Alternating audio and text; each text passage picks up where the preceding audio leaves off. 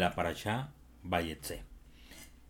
Antes de iniciar nuestra eh, clase, quisiera que levantemos una tefilá por eh, la situación que está pasando en Guatemala, en nuestros países. De verdad que son cosas muy serias y por las cuales rogamos que el Eterno tenga infinita misericordia de nosotros.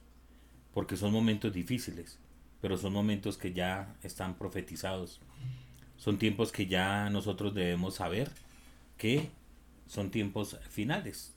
Ya cada día la situación se pone un poco más difícil, los gobiernos tratan de hacer eh, lo que está bien para ellos, pero nosotros debemos estar confiados en que el Eterno, que es bueno, que su bondad es inmensa, tiene lo mejor para nosotros, para sus hijos, no importa dónde estemos, en qué ciudad estemos, en qué país estemos. Solamente sabemos que Hashem, que es bueno, y su misericordia es inmensurable, nos tiene a todos con bondad y con misericordia. Entonces levantamos una tefilá para que el Eterno obre milagros, prodigios y mantenga a esa nación Guatemala bajo su control y que guarde a todos nuestros hermanos que desde allá nos ven y se conectan. Que sean bendecidos en el nombre de nuestro Rey y Santo Maestro, Yeshua Mashiach. Mis amados, qué alegría, qué alegría encontrarnos nuevamente. Les invito a que sigan nuestras redes sociales, nuestra página. Allí van a encontrar una muy hermosa información todos los días. En esta semana pueden descargar la enseñanza para los niños, sus actividades, para que puedan estar en contacto los pequeños desde, desde muy niños, en contacto con la Torah, con la paracha. Así que les invito. Recuerden que cambiamos el número del WhatsApp. Entonces ahí en la pantalla aparece el número para que se suscriban y lo compartan con sus amigos.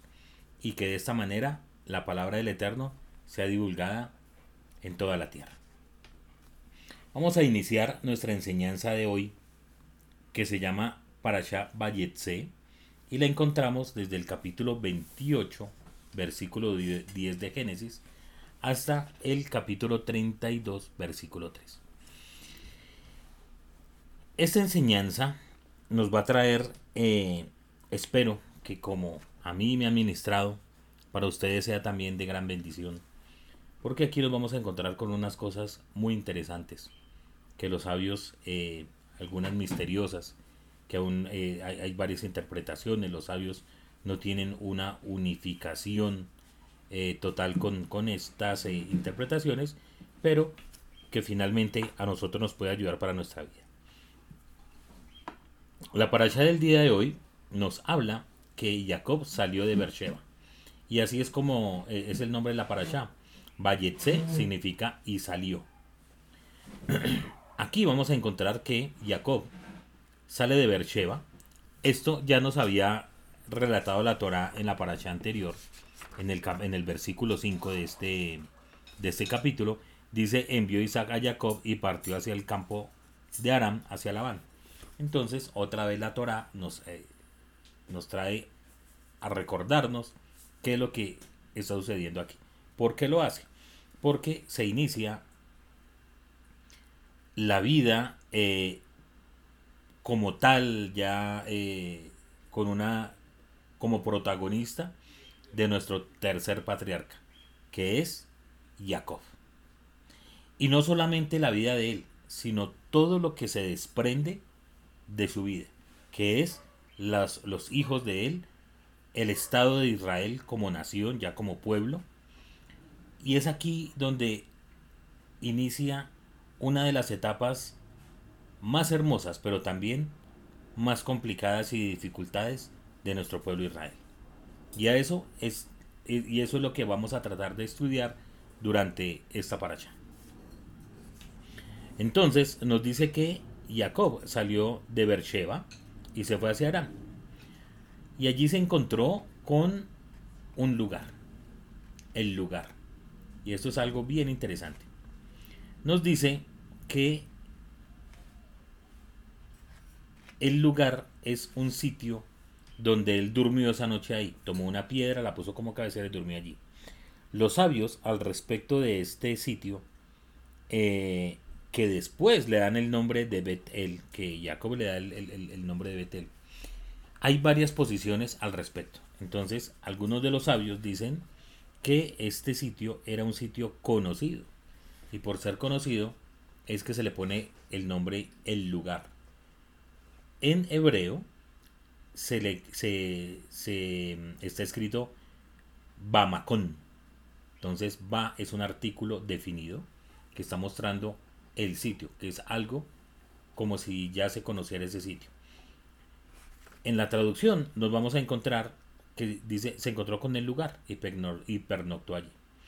Ese lugar, algunos de los sabios nos dicen que era, eh, bueno, esa ciudad se llamaba Luz, pero los sabios dicen que era un sitio en donde las personas, los viajeros, llegaban a acampar, a descansar, a pernoctar allí cuando estaban en medio de un viaje. O sea que al parecer era un sitio especial, un sitio donde la gente llegaba. Pero también sucede allí algo interesante y es que no lo dice solamente una vez, sino que lo dice tres veces.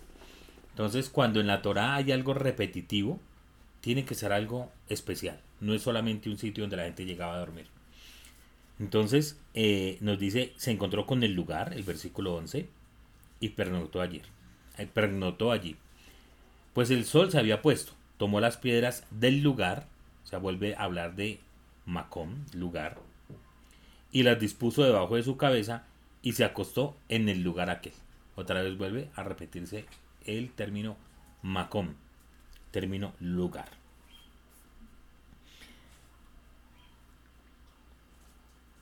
En cuanto a esto, entonces encontramos a los sabios o estudiosos de la Torá, por ejemplo Rashida Barbanel, sostienen que este lugar era el monte Moría.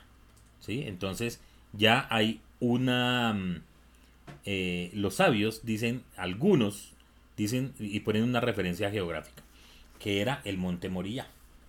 El monte Moría fue el sitio donde Isaac, el padre de Jacob, fue atado ¿Recuerdan ustedes el episodio que hablamos? Que Abraham llevó a su hijo Isaac para sacrificarlo. Y en ese monte fue atado. Entonces algunos exégetas dicen que el lugar era conocido, volvemos al tema, Bamacón, el lugar, era porque Jacob conocía cuál era el sitio, porque seguramente su padre le había dicho, mire, en este sitio, su abuelo Abraham, y le contaría lo que sucedió, lo de la atadura a la cual fue sometido. Entonces, por ejemplo, Rashi y Abarbanel dicen que ese es el monte Moría, donde ocurrió la ligadura de Isaac, donde estuvo el altar, el altar y por ende el lugar ya consagrado por el Eterno y propicio para la revelación. De acuerdo a la, a la tradición talmúdica, el templo de Jerusalén será construido en este mismo lugar. ¿Sí? Entonces se nos dice, eh, eh, la tradición talmúdica, que este sitio era Em, el monte Moría y por ende el sitio donde se construyó el templo de Jerusalén de manos de Salomón eh, después del reinado de David.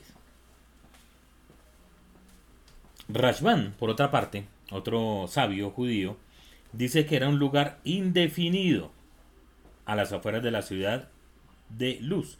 Entonces, aquí hay algo interesante. ¿Por qué? Porque Rashban eh, no toma el concepto de que sea un artículo definido de el lugar, ¿sí? Como algo que fuera conocido, sino que era un lugar. O sea, él le da otro, otra em, definición a ese término y lo pone como un lugar. Y simplemente dice que era un lugar que estaba afueras de la ciudad que se llamaba Luz. Seforno, otro gran sabio, dice que el artículo definido indica que el lugar era conocido por los viajeros que venían para dormir en él. Por su parte, Ibn Ezra sostiene que este lugar es Betel. ¿sí? Entonces ya aquí hay otro sitio. Y que era conocido ya cuando Moshe escribe la Torah y por ello usa el artículo definido. Esto es interesante porque Ibn Ezra dice que el, el sitio es posible que no sea conocido por Jacob pero para la época en la cual fue, conocida, eh, fue escrita la Torah, el sitio ya se conocía y es por eso que Moshe utiliza el artículo definido, diciendo el lugar. ¿Por qué? Porque ya Moshe lo conocía o porque ya para esa época, en la época en, que, en la cual fue escrita la Torah, que fue aproximadamente 450 años después de este episodio, eh, ya se conocía cuál era el lugar. Entonces, como se pueden dar cuenta, esto es algo muy interesante de ese lugar, de simplemente ese lugar. Sin embargo, eh, nos quedamos con la tradición que dice que era el sitio, eh, el Monte Morilla, me parece que es una interpretación muy hermosa. Incluso hay canciones muy hermosas al, que, nos hablan de ese sitio. Em, yo como no, no, tengo mucha, muy, buena voz y, y, muy buena entonación, pero ustedes lo pueden buscar, Amacom. Ese nos habla de ese sitio, en donde Jacob durmió, en donde Isaac eh, fue ligado y en donde se hizo el, templo, el sagrado templo, y lo más cercano a ese lugar sería lo que hoy conocemos como el cotelo, el muro de los lamentos. Ahí, en ese sitio, fue donde Jacob pernoctó, donde durmió.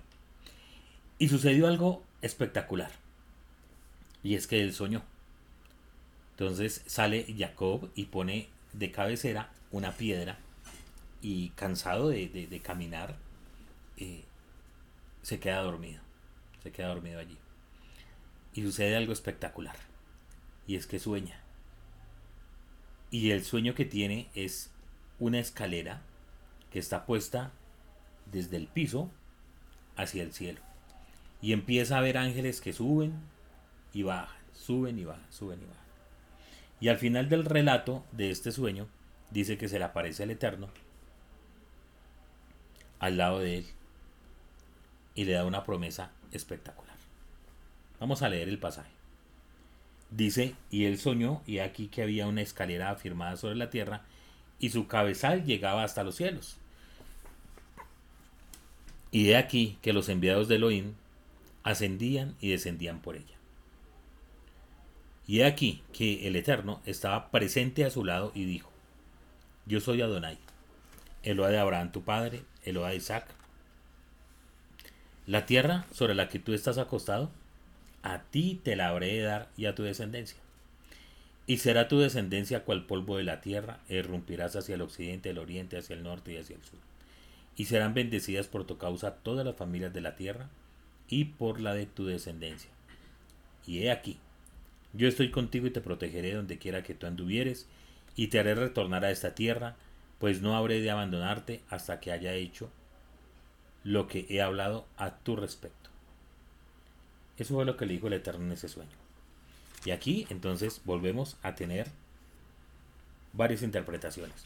Porque si hay un pasaje que es un poco complicado, es este, en donde muchos, muchas personas han querido encontrar como una, un, significado a ese, a ese sueño. Entonces, ¿qué vamos a encontrar aquí? No es la primera vez que la Torah nos habla de un sueño, o que una persona tenga un sueño y por ende una revelación. De acuerdo al contenido del mismo, no estamos frente a un sueño eh, porque la persona se acostó muy llena de indigesto y tuvo un sueño, o un mal sueño, o un buen sueño. No, tuvo un sueño especial.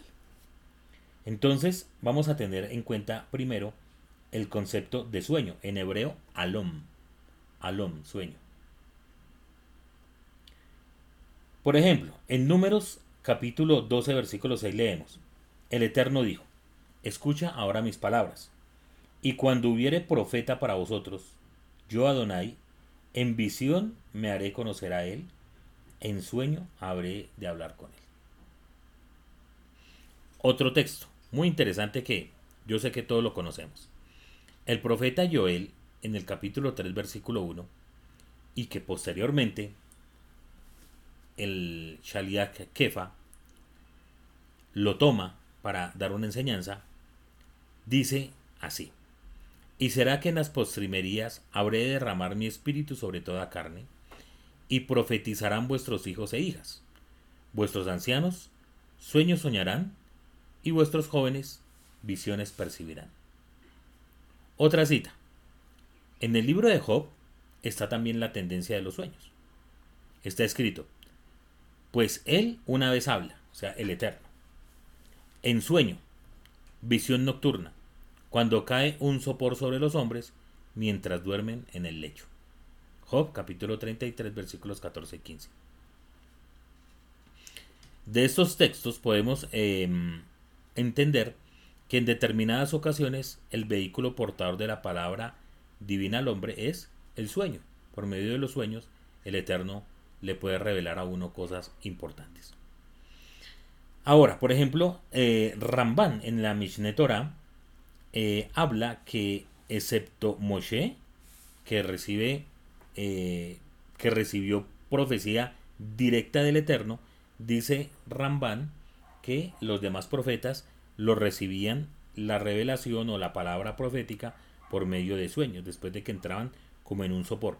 Y recuerdan los sabios que, por ejemplo, lo que sucedió con Abraham, recuerden ustedes que estuvimos explicando el pacto entre las partes, que el Eterno le dijo a Abraham que cortara unas, eh, unos, hiciera unos sacrificios y esos eh, animales los cortara por mitades y eh, dice que Abraham entró en un sopor, en, algo muy, muy dificultoso, y quedó dormido. O sea, entró en un sueño. Y allí el Eterno se reveló a él, pasó la antorcha por medio de las partes, etcétera. Todo lo que ya estudiamos hace unas eh, parashot anteriores. Y eh, se nos dice que lo que sucede con Jacob es algo similar a lo que pasó con su abuelo, con su abuelo Abraham. Y es que por medio del sueño él soñó que esto estaba sucediendo. Y el tema de, las de la escalera, pues de verdad que hay bastantes em, interpretaciones. Por ejemplo, eh, hay una que nos dice que eh, ese sitio donde durmió Jacob era el límite entre Israel, o lo que iba a ser la tierra de Israel, y el mundo que él estaba a punto de experimentar, que era estar afuera de, Israel. Entonces, una de las em, de los comentarios nos dice que cuando Jacob se acuesta a dormir a él, a, dormir ahí, los ángeles que lo habían acompañado hasta ese sitio empezaron a subir y bajaban otros ángeles que eran los que lo iban a guardar en su camino hacia el futuro, hacia lo que iba a suceder más adelante. Esa es una interpretación. Otra interpretación es que dice que los eh, ángeles que llegaron con él no podían, eh, mm, de la sorpresa, de ver a un sádic durmiendo en ese sitio.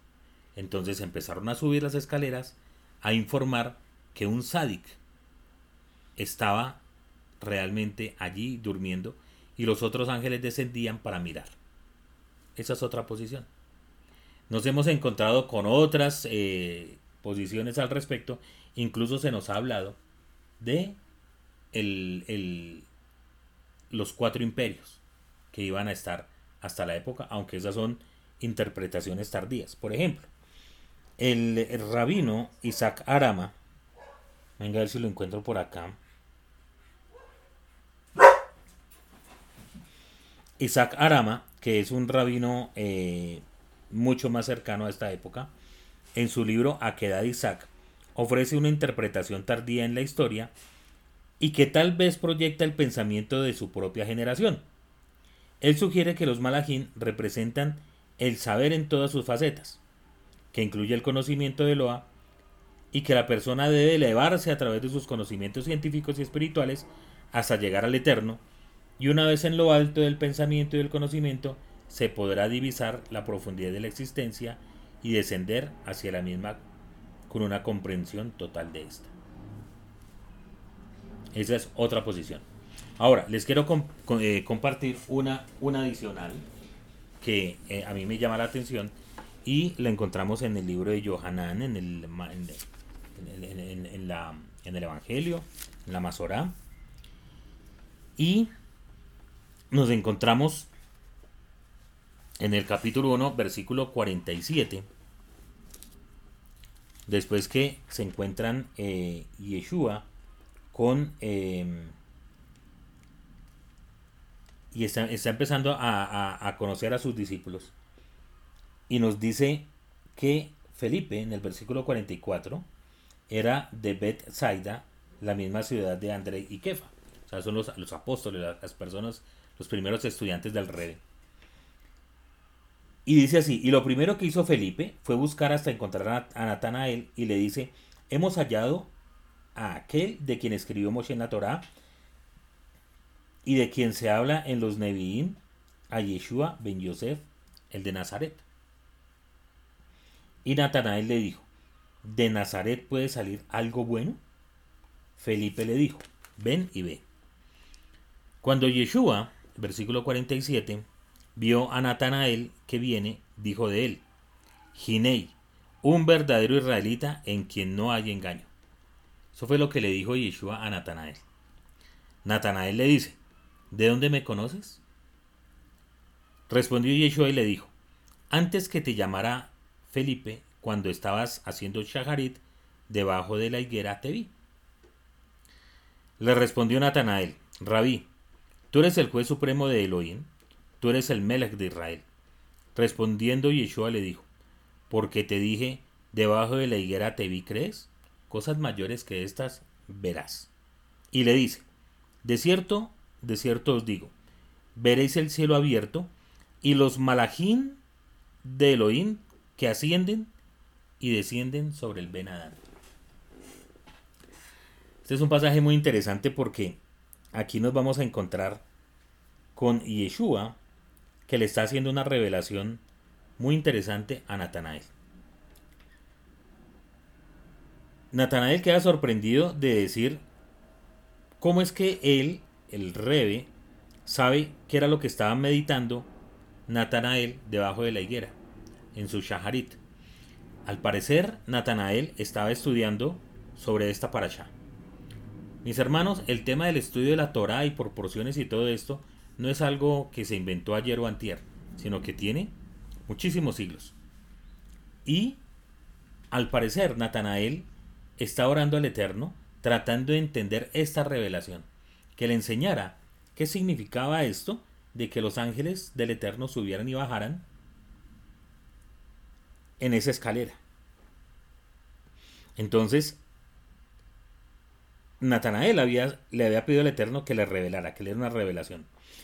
Cuando Yeshua se presenta y le dice que cuando estaba haciendo Chagarit debajo de la higuera y estaba haciendo un... Eh, em, estaba meditando sobre ese pasaje, Natanael entiende que esa respuesta que él estaba pidiendo del Eterno le fue revelada y que efectivamente Yeshua era el, el, el, el Mesías prometido. Ahora, ¿por qué dice Yeshua eh, que si solamente porque le dijo eso, eh, él creía que cosas mayores de esas vería y le revela que era lo que él estaba meditando.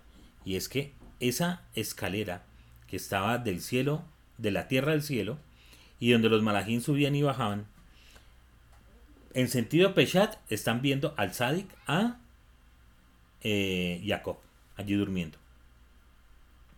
Pero le muestra que esos malajín que ascienden y descienden, lo están haciendo por el Ben Adán, es decir, por el Mashiach mismo, por lo que iba a suceder desde ahí en adelante. Esta es la interpretación que el Rebe Yeshua le da a este pasaje.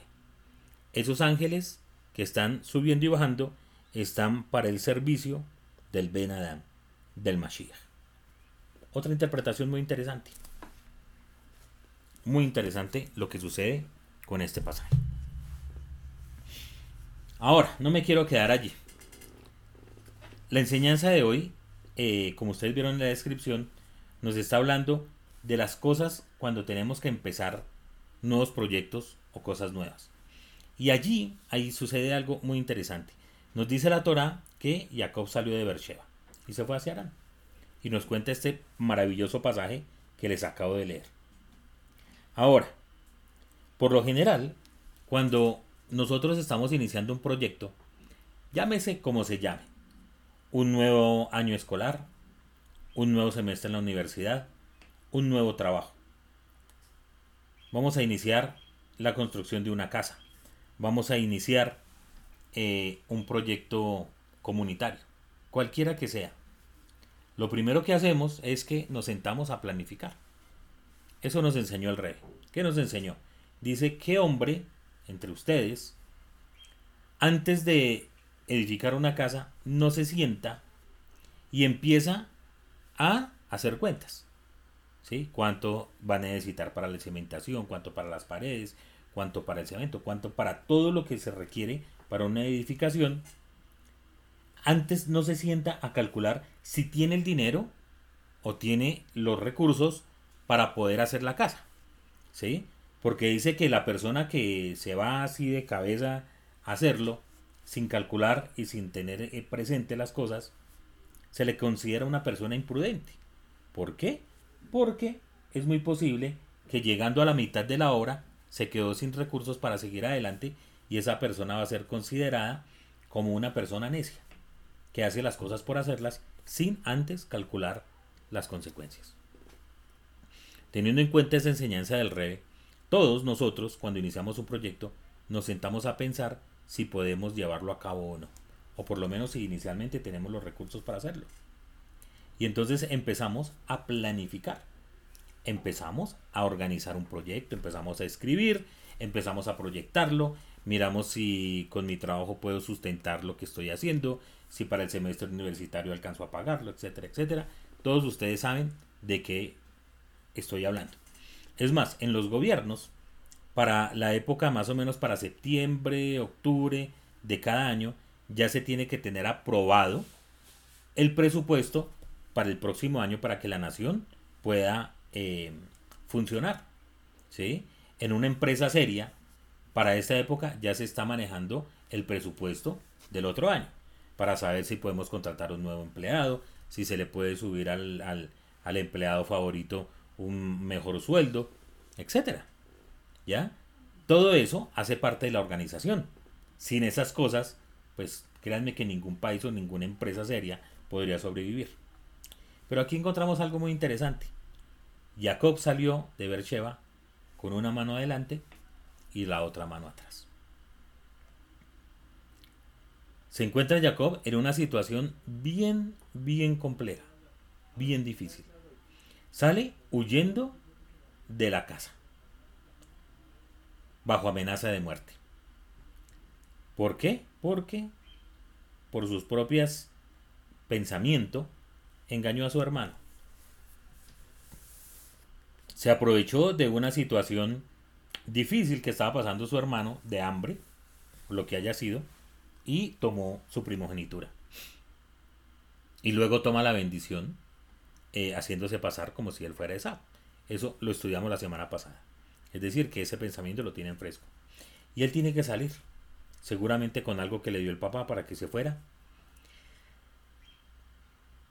Y va a salir hacia un proyecto solo, sabiendo que él es el continuador de lo que el Eterno le prometió a Abraham y le prometió a Isaac. seguramente Jacob nunca pensó que las cosas eh, fueran a ser de esa manera. Seguramente durante toda su niñez y su infancia eh, y su adolescencia pensó que las cosas serían fáciles, que lo que el Eterno le había prometido iba a ser eh, de una manera mm, muy buena, muy rápida, muy fácil. Pero no. Nos encontramos con Jacob, con el tercer patriarca, saliendo de su tierra y sabiendo que nunca va a poder volver antes que su hermano eh, se le pase todo el enojo que tiene o que pueda planificar algo para que pueda llegar a su casa en paz. Y llega a este sitio, seguramente con hambre, con eh, un, un, camino que tiene que, que andar mucho, eh, quizás 800 kilómetros hasta el sitio donde le dijeron que tenía que ir. Sale con la bendición del papá, pero sale sin la guía de ellos. Y esto sí que es complicado. Piensen ustedes en un joven eh, que sale de su casa, eh, que su tarea siempre ha sido pastor de ovejas, eh, su estudio, pero sale sin nada. Aventurar. Jacob no tuvo tiempo de decir, bueno, voy a ir hasta allá, ya tengo un trabajo listo, las ovejas del tío Laban, entonces voy a... Nada. No sabía nada. Lo único que sabía, es más, no tenía, como les decía hace 8 días o hace 15 días, no me acuerdo, un correo electrónico para decirle, tío, voy para allá. Por favor, téngame un sitio para donde yo estar ahí, un trabajo para poder trabajar. O la mamá Ripka no tenía comunicarse con ellos, nada, en absoluto. Simplemente salió y sabía que tenía que irse hacia Arán, a su sitio de destino.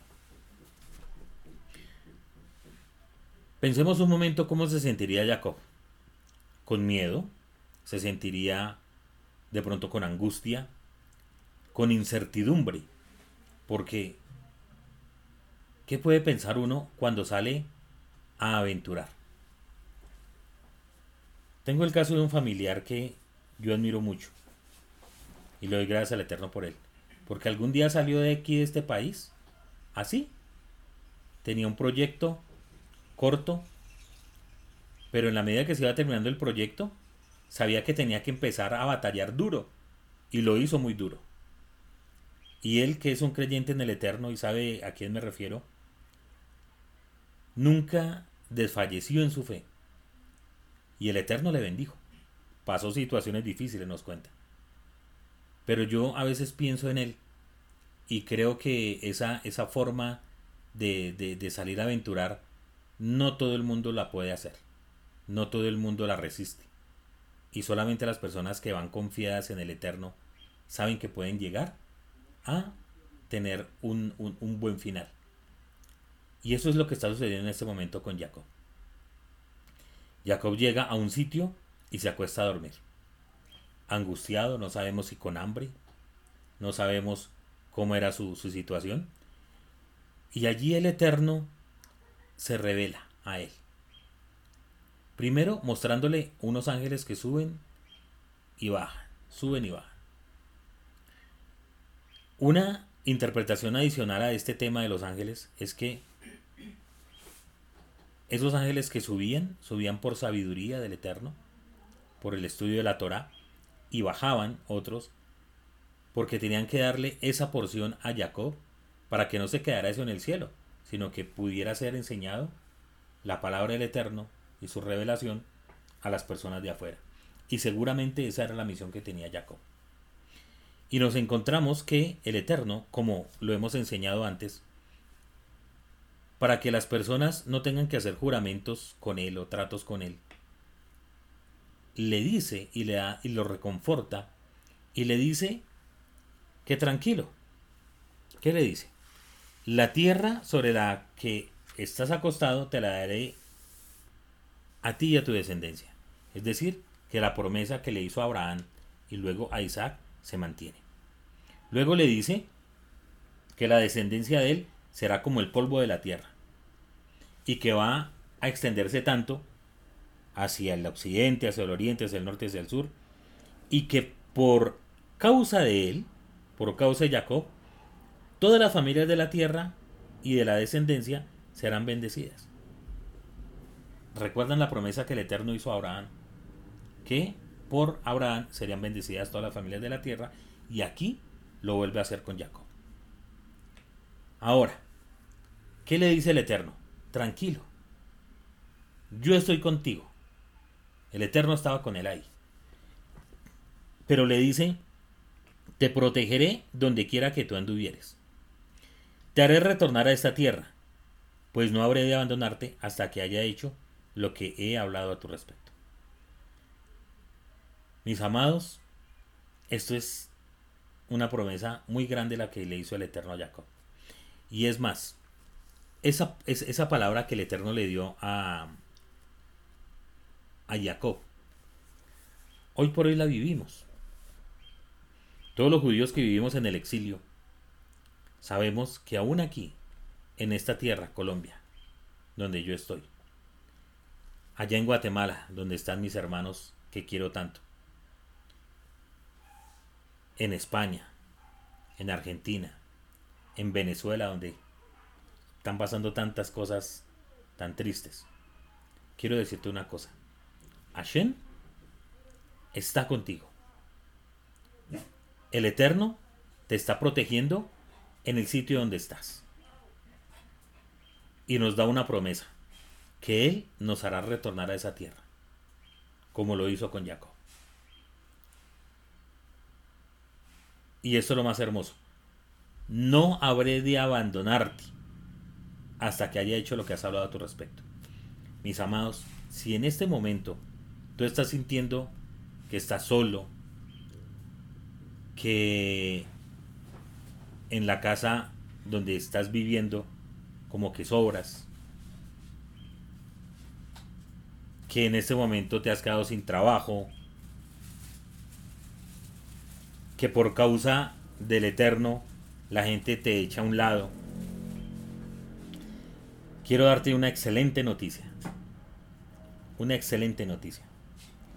Que no importa dónde estés, lo importante es cómo estés delante del Eterno.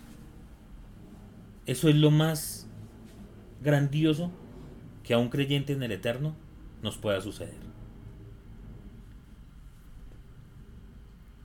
Las necesidades económicas son eso, son necesidades y son temporales.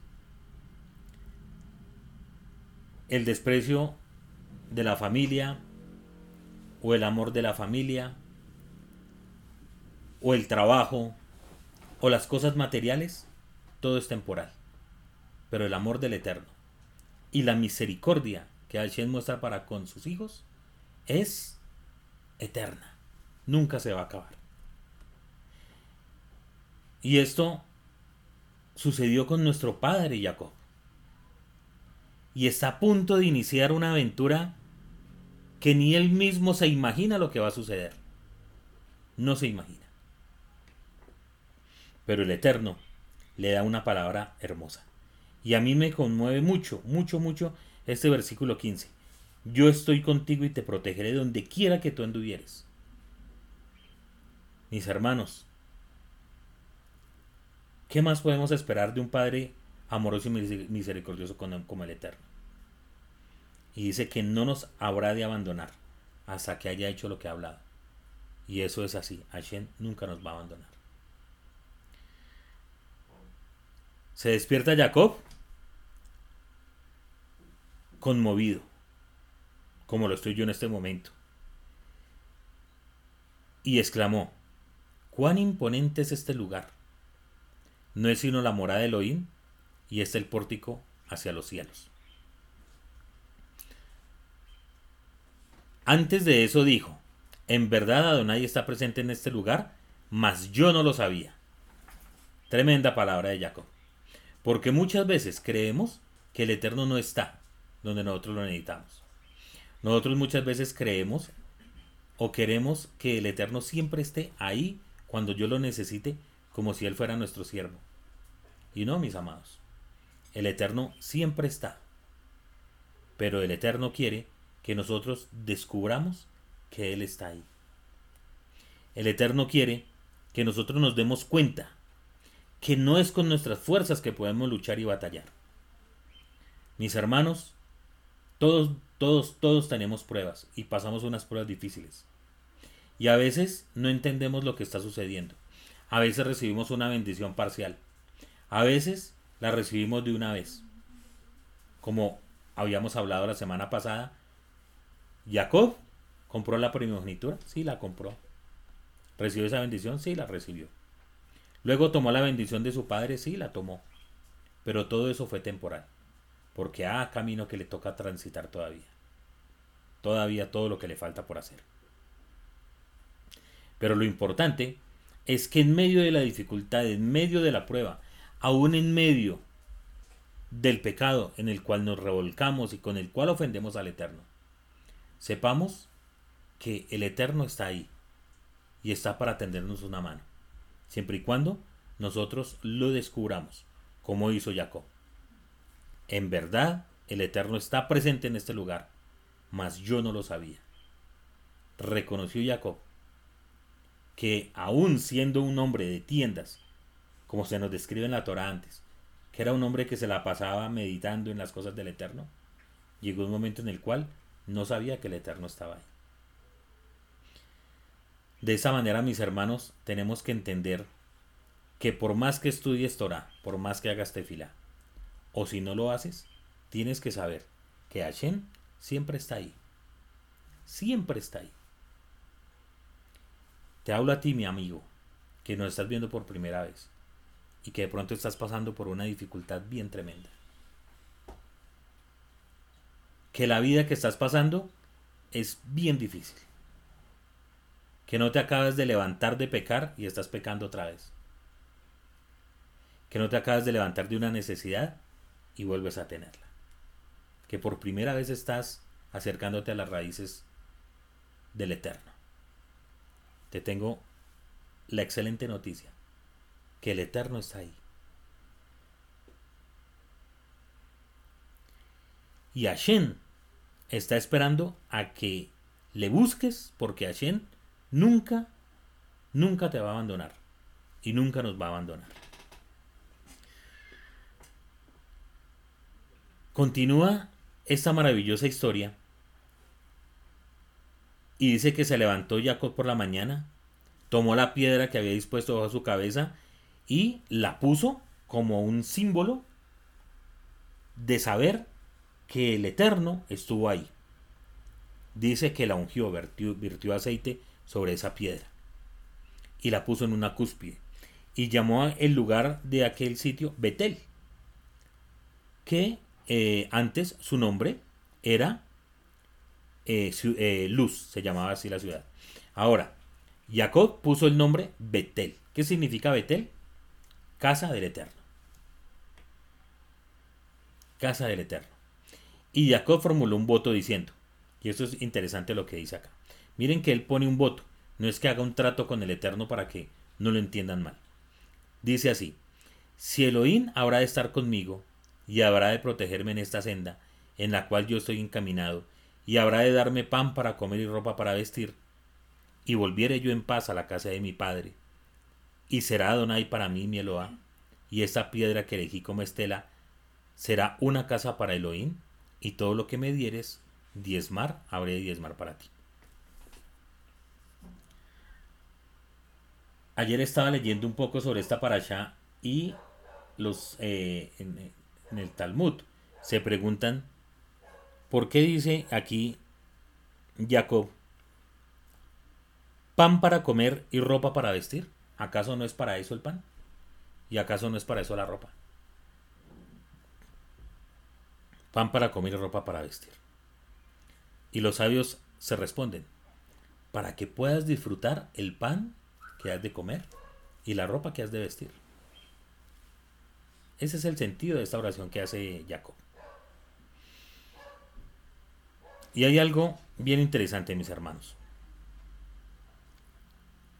Es momento de que nos volvamos serios con el Eterno. Si Hashem nos da la vida, nos permite levantarnos todos los días, nos permite que hagamos nuestra oración hermosa que Él nos dio. Gracias te doy, Señor, por guardar mi alma con misericordia. Si todos los días tenemos la oportunidad de decir el Modeani, esa tan corta pero tan significativa oración, es solamente con eso suficiente para entender que nuestra vida debe estar al servicio del Eterno. No quiero decir que todo el día tienen que estar eh, haciendo cosas eh, no sé si, si, quiero hacerme entender, no es que todo el día estén metidos en la sinagoga rezando y estudiando. De eso no se trata. Se trata de que todo el día estés en la disposición de servir al Eterno, de darse acá, de saber que cada paso, que cada cosa que haces es en nombre del Eterno, que te vas a esmerar por no poner el nombre del Eterno en deshonor que te vas a proponer en ser luz, que te vas a proponer que donde había trampa, eso no va a suceder más. Que donde había mentira, se va a cortar. Que donde había irrespeto, va a haber respeto. Que donde hay desamor, donde hay pelea. Que si en tu casa hay conflicto matrimonial, no debe haber más. Es saber que el Eterno nos da la oportunidad de que arreglemos nuestras diferencias con nuestros hermanos, con nuestros amigos y aún con nuestros enemigos. Eso fue lo que sucedió con Jacob. Hizo un voto. Eterno, si todo lo que tú me dijiste, tú lo haces, y voy a poder disfrutar de la comida, y voy a poder disfrutar de la bebida, y voy a poder disfrutar de la ropa que yo tengo, si voy a poder disfrutar de mi familia, si voy a poder disfrutar de mis de mi trabajo, aún en lo que sea, yo te voy a servir. Mis amados, como dijo Josué, y tengo el honor de decirlo hoy, yo y mi casa serviremos al Eterno. Y en la medida que hemos servido a Hashem, Hashem no se ha olvidado de nosotros. Y ese es el mensaje que tengo para ti. No puedes darle la espalda a Hashem. No puedes tratar de hacer todas las cosas como si Él no existiera. Tienes que pensar que nosotros, los seres humanos, queremos las soluciones ya, ya, rápido. Pero también tenemos que saber que muchas veces nos metemos a los problemas, como pasó con Jacob. El Eterno no lo metió en las pruebas. Él se metió solito y en otra con ayuda de la mamá. Y tenemos que saber que todo lo que hacemos el día de mañana tiene una recompensa. Si hicimos cosas buenas, el Eterno nos va a dar la recompensa buena. Pero si por nuestras propias necedades hacemos cosas malas, herimos a nuestro prójimo, los dañamos, no esperemos que mañana recojamos cosas buenas.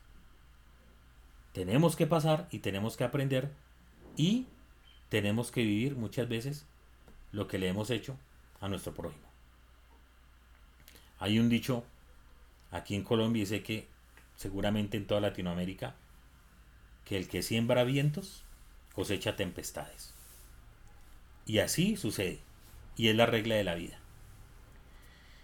Y así nos vamos a encontrar en adelante con toda esta historia de Jacob, de la cual creo que vamos a dejar para la próxima enseñanza, para el próximo año con ayuda del Eterno. Nos vamos a dar cuenta cómo fue su tiempo. Aquí apenas estaba saliendo. Todavía no sabía qué era probar de la misma medicina con la que le dio a su hermano y tiene que empezar un trasegar de 20 años. 20 años de dificultad. Más adelante él va a decir que prácticamente no dormía. De engaños de su suegro. Dice él mismo que 10 veces le cambió su salario Labán. Pero durante todo ese tiempo de dificultad, de ser engañado aún por su, de, de su propia mujer. Y por su propia mujer, por Lea, por Rachel. Tener que empezar a, vivir con amargura todos estos tiempos. Pero al final, saber que el Eterno le bendijo y le ayudó. Me causó mucha ternura escuchar a mi hija en el, en el video que ustedes pueden ver en el canal de, la paracha para niños, cuando dice ella que el Eterno hizo un milagro con las ovejas moteadas y rayadas y enriqueció mucho a, Jacob. Y dijo algo que, que, me enterneció mucho, es que, que la enseñanza que ella le dejó esta, esta paracha es no hacer trampa. Porque cuando uno hace trampa, las cosas le van mal. Y que eso no le gusta al Eterno. Me parece que esa es la mejor síntesis de toda la paracha. Porque de la forma como nosotros nos comportamos, eso se nos devuelve. Así que mis amados, analice un momento su vida. Por un momento miremos qué hemos hecho con nuestra vida. Y si las dificultades que estamos pasando, como podríamos decir, nos la merecemos por todo lo que hicimos. Y si es que todavía estamos actuando mal. Y si es que todavía nos estamos comportando como queremos nosotros. Recuerdo una frase del Rabidán. Yo por acá la tenía apuntada, pero ya la encontré. Dice así. La santidad no es amor al eterno y vivir como yo quiera. Porque eso es lo que muchos le entienden por santidad. No es que yo amo al eterno y lo amo y lo amo y yo por él lo que quiera. Pero hago lo que a mí me parece. Eso no es santidad, mis amados. Santidad es amor al eterno y vivir como Él demanda de nosotros. Esa es la santidad. Y la santidad, eh, el Eterno nos dice que para eso nos dio los mandamientos. No debemos robar, no debemos engañar, no debemos mentir. En especial esas cosas que tienen que ver con el prójimo porque nosotros amamos y respetamos mucho al Eterno y nos da temor pecar contra Él. Pero qué tremendo y qué en tan poca estima tenemos al ser humano, a la corona de la creación. Así es que hermanos, amigos, les invito a que reflexionemos un poco sobre nuestra vida, sobre nuestros proyectos, y les invito a que nos acerquemos al Eterno, a que hagamos Teshua, es decir, que volvamos a Él. Que podamos arrepentirnos de las cosas malas que hemos hecho. De rogar al Eterno que tenga infinita misericordia. Y que quizás el Eterno no permita que pasemos por los mismos daños que hemos causado a otras personas. Y que Hashem bendito es su nombre, nos permita andar en este, en este camino, no solos, sino de manos de Él. Y que entendamos que todas las necesidades, que todas las pruebas que hemos tenido hasta el día de hoy, aún en medio de estas dificultades y pruebas, el Eterno está con nosotros, está conmigo y nos va a ayudar para siempre quiero hacer una oración por ti. Padre, en el nombre de nuestro Rey y Santo Maestro, yo te alabo y te bendigo, Señor. Padre, yo quiero que tú mires en este momento a todas las personas que estamos reunidas, Padre, en este momento, Señor. Señor, mira a esos padres desconsolados que en este momento piensan en sus hijos, piensan cómo atraerlos hacia ti, Señor eterno. Mira a esa persona que tuvo que salir de su país, Padre del cielo, y que está en el exilio ahora, Señor eterno. Porque en su país hay maldad, Señor eterno, porque hay hambre, porque hay necesidad. Y tuvieron que salir, Padre bueno. Mira a las personas, Señor, que en este momento están pasando situaciones de angustia porque su país está convulsionado, Señor amado. Mira, Padre Santo, a todas estas personas que han perdido su trabajo, que están enfermos, que el diagnóstico que les ha dado el médico es pésimo, Señor eterno. Padre, pero te doy gracias, Señor. Porque tú dices, Padre del cielo, que tú estás con nosotros, Señor amado. Que tú no nos vas a abandonar, Padre bueno. Que tú extiendes tu mano y tienes misericordia de cada uno de nosotros y de cada uno de los que me escuchan, Señor eterno. Padre Santo, revélate a cada una de las personas que están conectadas en este momento, Señor. Quizás ellos no saben qué hacer en este momento, Señor. ¿Y quién soy yo para dar una palabra, Santo de Israel? Pero tú, Señor, que eres bueno, que eres misericordioso, revela tu voluntad en cada una de las personas. Todos somos diferentes, todos tenemos necesidades distintas, Señor amado. Por favor, obra con cada una de las personas conforme sea tu voluntad, Señor. Da una palabra de aliento, Señor. Revela la forma en la cual estas personas y a mí en mi propia vida de cómo salir de las dificultades en las cuales me he metido, Señor eterno. Y si la prueba es tuya, Señor, estamos confiados de que tú no nos vas a dar una prueba que nosotros no podemos superar, Señor amado.